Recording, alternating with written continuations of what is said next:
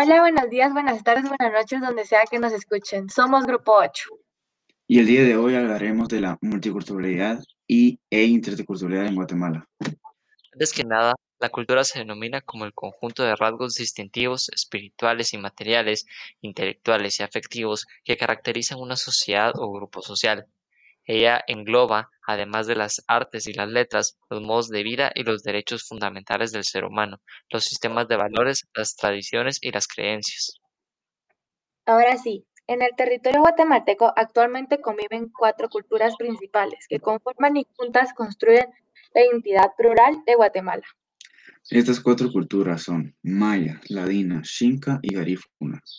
A lo largo de la historia de Guatemala, estas cuatro culturas han ido destacando puntos en común, pues al momento de querer saciar sus necesidades, estas culturas muchas veces han optado por recurrir hacia los mismos recursos.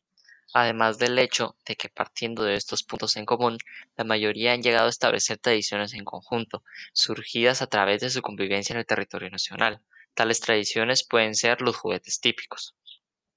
Lamentablemente, hoy en día la cultura xinca se está debilitando, esto debido a la falta de atención por parte del Estado para la conservación y propagación de esta cultura. Asombrosamente, esta no es la única cultura en riesgo, pues en un ámbito general de todo el país, exceptuando la cultura ladina, las culturas pueden desaparecer en un momento a otro, por falta de interés del Estado en la cultura y por exclusión que existe ante estas.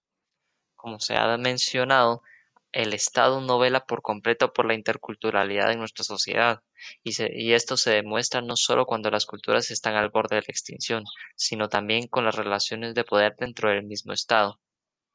Esto es así porque en Guatemala las culturas no tienen una representación clara dentro del sistema gubernamental.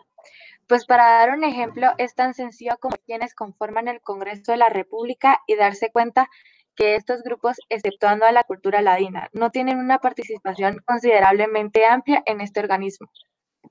Y esto no solo sucede en este organismo del Estado, sino sucede en absolutamente todos los organismos e instituciones gubernamentales, poniendo en duda el hecho de si conformamos un país democrático. El querer formar un Estado con ideas interculturales, como se puede ver, es todo un desafío, más un desafío que necesita obligatoriamente cumplir. Pues, para lograr el bienestar que la gran mayoría de guatemaltecos y guatemaltecas requieren, se debe establecer una sociedad intercultural que, como lo dice su nombre, representa una igualdad en todos los grupos de la sociedad. Afortunadamente, nuestra sociedad cuenta con las bases para empezar a lograrlo.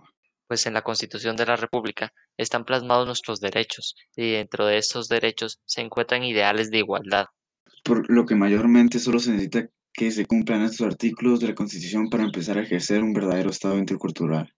Estos artículos establecidos en la Constitución que sirven como base para la lucha son sus artículos 1 y 2, en donde se establece que el Estado de Guatemala se organiza para proteger a la persona y a familia. Su bien supremo es la realización del bien común. Es deber del Estado garantizar a los habitantes de la República la vida, la libertad, la justicia, la seguridad, la paz y el desarrollo integral de la persona. Y también sus artículos 4 y 58, en donde la Constitución proclama que en Guatemala todos los seres humanos son libres e iguales en dignidad y derechos. El hombre y la mujer, cualquier, cualquier que sea un Estado civil, tiene iguales oportunidades y responsabilidades. Ninguna persona puede ser sometida a servidumbre ni a otra condición que menoscabe su unidad. Los seres humanos deben guardar conducta fragmental entre sí, Acerca de la identidad cultural, la Constitución establece que se reconoce el derecho de las personas y de las comunidades a su identidad cultural de acuerdo con sus valores, su lengua y sus costumbres. Además de que este ámbito internacional dentro de la Declaración Universal de Derechos Humanos se proclama en sus artículos 1 y 2 que todos los seres humanos nacen libres e iguales en dignidad y derechos, y dotados como están de razón y conciencia.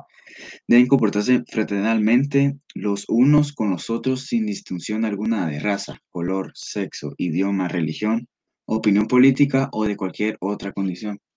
Y en el artículo 26 declara la educación tendrá por objeto el pleno desarrollo de la personalidad humana y el fortalecimiento del respeto a los derechos humanos y a las libertades fundamentales Favorecerá la comprensión, la tolerancia y la amistad entre todas las naciones y todos los grupos étnicos o religiosos, y promoverá el desarrollo de las actividades de las Naciones Unidas para el mantenimiento de la paz. Bueno, para terminar, nosotros como grupo en la construcción de este podcast hemos aprendido cómo está la situación eh, de la interculturalidad en Guatemala y cómo podemos ayudar a fomentar la igualdad en nuestro país. Como se puede ver, nuestra sociedad está fundamentada en leyes que se pueden usar para conformarnos como un verdadero país intercultural, y es nuestro deber hacer valer y continuar esta lucha hacia un país eh, intercultural.